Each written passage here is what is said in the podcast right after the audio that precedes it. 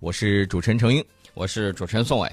呃，宋老师，我们又见面了啊。对，这个我们见面的时候呢，总是会说一些客套话，是吧？嗯。但是我觉得在很多的情况下呢，国与国之间，有的时候啊，你要是听其言观其行，这个用宋老师经常说的这句话啊，来来判断的话呢，就是你要从某一些这个国家他的这个政府官员的一些话当中呢，你要会判断出一些这个到底是他说的是真心话呀，还是客套话呀，还是哪方面的话？对，这个也关键要看咱们自身的这种实力啊。我们都知道弱国无外交，但是最近一段时间呢，我们一看，哎，随着我们国力的这种增强，随着我们作为这个世界的经济发动机，很多国家都觉得跟中国在一起的时候，可以更快的促进本国的这种发展。所以说呢，人家用脚投票，不是说有些人说我要搞一个 T P P 啊什么之类，要踢你们屁股，最后呢，人家全跑了，这种情况也是有的。那么现在呢，我们到了新西兰，到了新西兰之后，这个新西兰的这个贸易部长麦克莱，然后就谈到了新西兰如何在中美之间立足的这个问题的时候，他说我们不需要选边站，只要一项协定或一个机遇对新西兰意味着更大的公平，无论是美国还是中国，新西兰都会予以考虑。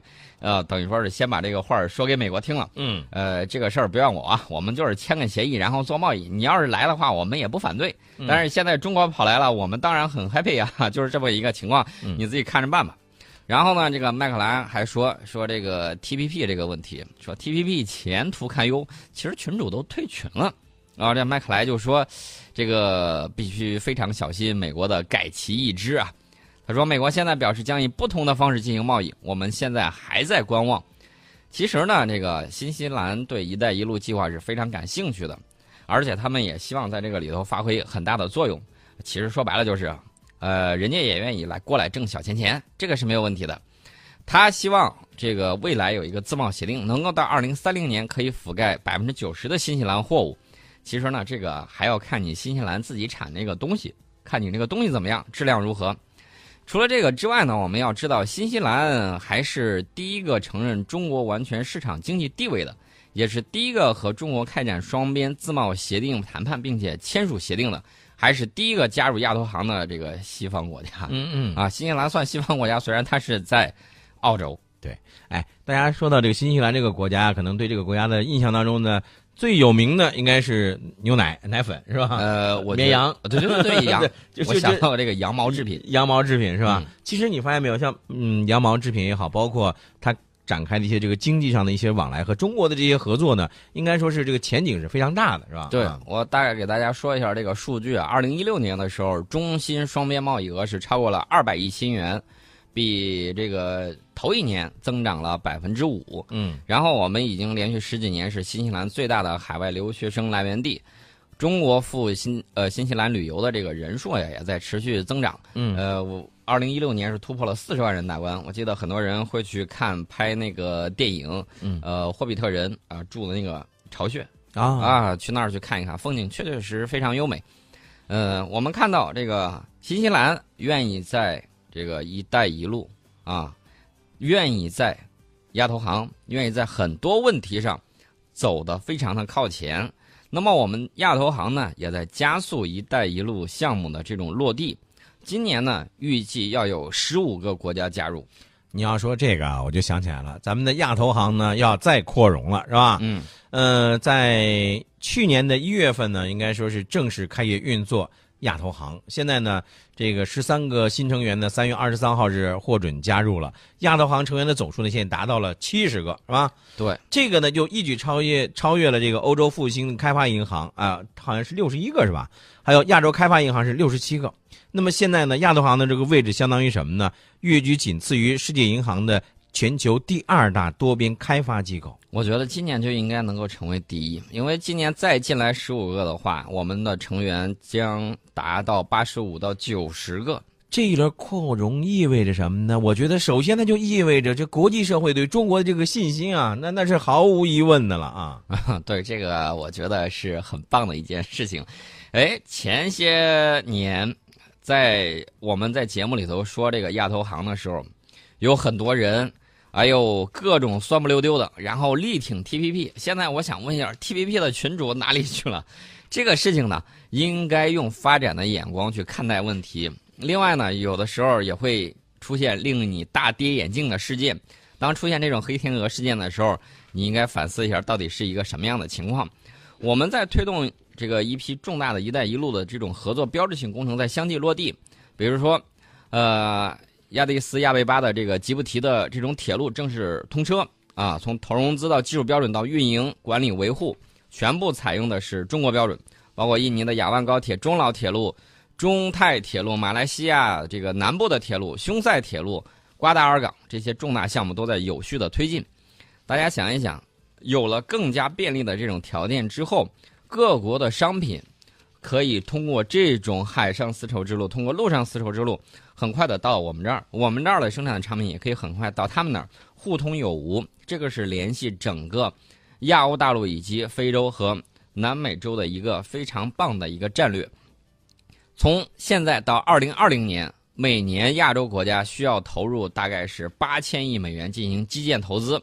大家都知道有一个说法，说我们是基建狂魔啊，在基础设施建设方面没有人能够比得过。而且大家看到没有，亚投亚洲国家每年需要投入八千亿美元这么大的单子，你说给谁好呢？有能力者居之，对不对？嗯嗯，这可这不可能是都是来自政府的钱。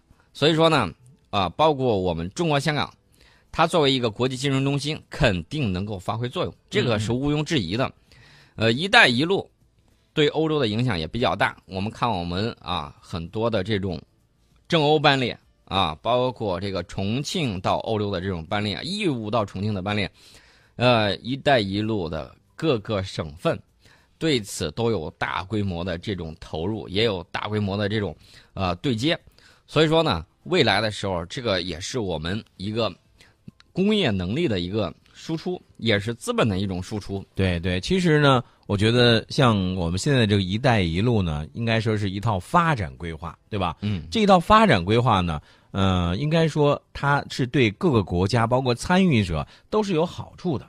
对，并不是说像这个有些人之前呢，有一些国家啊，他的那种这个酸不溜丢的那种心理或者是心态啊。对我们说到这个的时候，再说另外一个事儿。我觉得春暖花开啊，有很多的喜事儿。中缅石油管道搁置两年之后，终于重启了。中东进口原油可以不用绕道马六甲，可以从这儿直接过来，这是一个很重大的利好事件。大家要知道。中缅油气管道项目、石油管道搁置了两年，搁置了两年，这两年时间都发生了什么样的事情呢？我记得这个缅甸当时有一些反应的时候啊，日本也好，美国也罢，哎呦，接二连三跑去，对吧？然后呢，这个日本还给了大量的这种资金，呃，这些东西挑动了当地当地一些不明真相的群众。然后跑去闹事儿，有些群众都说了，这些人我们都不认识，不知道他为什么跑过来了。然后打着都是什么样的旗号？打着各种环保的旗号啊，环境保护很高大上的旗号。然后保打着这个生态保护这种旗号，其实我们都跟他解释过，这个东西不影响的。不，人家就非要打着这种旗号。有的时候啊，这个属于什么呢？属于环保恐怖主义。嗯，这些人，你再看看他背后支持的这种西方力量跟西方的这种资金，你就明白他们是干什么呢？挂羊头卖狗肉，纯粹是来给我们添乱的。哎，我跟你讲啊，宋老师，你说的这个事情啊，就是咱们会不难发现的，就有些人呢，呃，他在说到这个事情上，你表面上听着他打的这个旗号呢，特别的正义，是吧？但是实际上，你仔细去想一想，他所谓的这些东西，可并不是说咱们真的像像他们所说的那样，更多的时候他是什么呢？他是想阻挠你的这个发展和建设的。对。你比如说这个缅甸民众，你知道怎么被煽动了吗？西方的这个媒体就是说，说这个中石油管道公司是一家中国公司吗？我们告诉他不是，事实上有四个国家的六家公司组成的，有缅甸、有韩国、有印度、有中国啊。其中缅甸公司所占股份最大。大家发现没有？我们现在做很多事情的时候，就是大家一块挣钱，一块挣钱，共同发财。然后呢，这样的情况就可以把你这个周边有影响的这种国家，嗯，哎。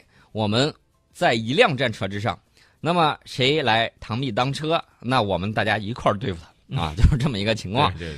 呃，所以说呢，这个我们看到有六家公司，分别来自的是缅甸、韩国、印度和中国。嗯。呃，然后呢，有人说这个管道会把缅甸的这个天然气还有原油完全吸走。他说这个管道有两条，一条输送缅甸的海底天然气到中国，而原油的原产地是中东，不是缅甸，所以说就不存在说把你这个原油给吸走的这个问题。嗯，你看看这些人啊，我指的是煽动的这些人，无所不用其极，是吧？说是我们去抢人家资源的，说我们去破坏人家生态环境的。嗯，所以说呢，在世界上如何有一个能够发出正义的声音，能够发出我们呼声的这种媒体非常的重要，或者说媒体群。你看他们现在嘴巴非常大啊，上嘴唇一挨招天，下嘴唇一碰着地，脸去哪儿了？嗯，就不要脸了呗。嗯，所以说呢，大家又看到这个原油管道仅仅是借道或者说路过。缅甸自己产的原油都不够用，嗯，同时还要从新加坡等地输入原油，哪儿有原油输送给我们？是不是？嗯嗯。呃，至于这个天然气，天然气管道中运输天然气的百分之二十，还将下载给缅甸当地使用，这是一举多得的这种好事情。所以说呢，大家要注意，关于这个舆论战，我指的世界方面这个舆论战，大家要注意这么一点：我们修条路。你知道日本人去干什么？嗯，跑去修个车站，嗯，然后车站上咔嚓挂上个日本国旗，啊，缅甸当地人一看，哇，日本人修了一条路啊，好诶好诶，其实是我们弄的，所以说大家要注意，中期走出去还有很多套路要掌握，也要当心那些捣乱的。其实对于那些捣乱的呀，我倒是觉得呢，咱们呢，一个是多长一些心眼儿，是吧？嗯，呃，防着他们点儿，这是第一。第二呢，我觉得咱们应该用更多的实力，更强的实力。来去给他们更多的给这些这个别有用心的小人呢，给他们一些响亮的耳光啊！对，嗯，啊，这个十点二十五分，您正在收听的是郑州新闻综合广播的《听世界》，那个喝这个这个要咱们说啊，这个听的累的怎么办呢？咱喝喝茶啊！您可以去凤凰茶城呢买您喜欢的这个茶叶，凤凰茶城呢集茶城餐饮、健身、茶主题精品酒店于一体，买名牌茶叶、精品茶具。品质有保障，地址呢是在未来路陇海路的交汇处，凤凰茶文化商业广场，中原茶叶的新典范。当然了，您有的时候咱们说要看电视，您得去看是吧？听广播呢，您不一定睁开眼睛啊。您可以在听广播的时候怎么办呢？贴一贴好视力眼贴，拨打电话四零零七九七二三二三四零零七九七二三二三，成功订购好视力呢，就可以直接兑换一台价值一百六十九元的插卡式收音机。声音大，音质好，方便携带。您可以随时随地，不用睁开您的眼睛，闭上眼睛，贴着眼贴来听广播。好，来继续关注我们的节目。嗯，刚才呢，我们说到了咱们一个是咱们的亚投行是吧？对。另外呢，说也说到了这个新西兰呢，他呢也知道了要和我们呢进一步的进行一些这个经济上的合作和互动。其实我就觉得啊，我们的朋友呢是遍天下的，对吧？我们经常说的一句话是什么呢？就是巴铁。啊，对，巴铁是我们的这个好朋友、好伙伴嗯，那么巴铁他在很多的事情上，我觉得跟我们呢，应该说是呃走得非常的近。你比如说，我看到一条这样的新闻，说这个巴基斯坦的这个国庆阅兵展啊，在这个阅兵展上呢，展示了有多种的武器装备，非常恰巧的是，是中国的武器装备。对，很多武器装备是这个样子。我们刚开始说啊，刚才陈英老师说要提防着那些小人，怎么提防呢？其实呢，有的时候就是你必须让人家拥有，嗯，手里头有根打狗棒，对吧？碰见这号家伙，你就得拿打狗棒去敲他。嗯，所以说，我觉得这个巴铁应该说是一个很成功的一个典范。什么典范呢？就是我们全方位的这种合作，包括军事方面。我们看到这个巴基斯坦的陆军航空兵第三十五中队装备的是中国的直十武装直升机。嗯，这个飞机的火控系统啊，还有这个探测系统，比着它之前装备的这种眼镜蛇直升机相比，更加先进一些。直十呢，这个自装备以来一直活跃在一线部队，但是没有参加此次阅兵。呃，这是它的这个直升机。我们再看巴基斯坦海军装备的直升机，它用的是直九一系型的。这个是我们的直九，然后的这种出口改进型，是原型机是法国的这种海豚。这个我们在多次阅兵的时候，在中国阅兵啊，也多次见过它。在珠海航展上，我们见的也很多。对，它这个直升机呢，是配备给巴基斯坦海军现役的四艘中国产的 F 二二 P 导弹护卫舰上做反潜直升机使用。呃，但是呢，这个飞机它的怎么说呢？相对来说会小一些，制空能力、搜索、反潜能力稍微弱一些。一般呢，采用这种双机编队的这种战术。以后的时候，等着我们直二零，等到直二零上舰之后，我觉得以后巴铁应该会装备直二零的这种出口型啊。这个呢，它可以换装一下，比如说我以后我用买中国的这种驱逐舰，嗯，买驱逐舰了之后，你这个吨位也大，然后这个机库也高，装载这个直二零进行更多的这种反潜作业。呃，我觉得应该效果会很不错。嗯，那么我们再看它的这个空军使用的这种教练机 K 八，对吧？二零零四、二零零九年的时候就用到了我们的 K 八教练机。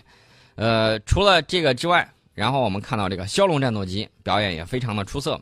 你再看它的陆军，中国北方工业出口的 MBT 两千主战坦克，八方的名字叫哈利德。呃，我们的这个代号 VT 一啊，其实以后你需要后续改装的话啊，VT 四从 VT 一到 VT 四我们都有。呃，这些装备大家看到，构成了巴基斯坦海陆空军的这种主力。嗯，呃，所以说呢，你看它全方位武装起来，那么旁边有一个邻居，每次都是瞪着眼儿啊，然后呢瞪了俩眼通红，为什么呢？自己造不出来，买吧又不太尽心。每次总被俄罗斯给坑得一塌糊涂，嗯啊，这个就是一个怎么说呢？让人觉得，诶，很郁闷，也是很好笑，还是很怎么样的事情？看你站在哪方的这种立场上。对，呃，你说的这个，其实我觉得是这样。巴铁的在这个国庆阅兵上呢，有这么多的这个中国武器装备。其实我也注意到了另外一个方面呢，就是这个咱们的无人机，是吧？嗯，在巴基斯坦的阅兵上呢，彩虹三呢是秀了一把编队飞行。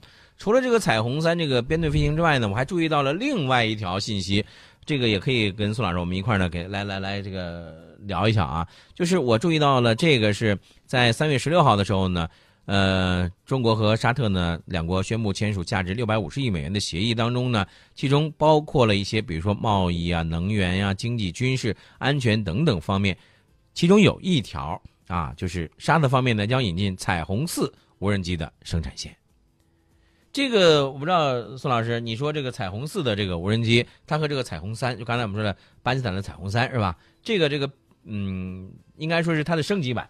对，彩虹四其实有一个很大的特点，就是性价比非常的好。对啊，这个性能呢，跟美国的这个捕食者无人机基本上水平差不太多。嗯，但是捕食者贵呀。呃，捕食者据说这个一个一架那个捕食者的无人机，包括连同的地面基站，价格是多少？两千万美元，你知道吗？它能够买五架彩虹四。对对对对对，大家想一想这个效果啊，这个性价比。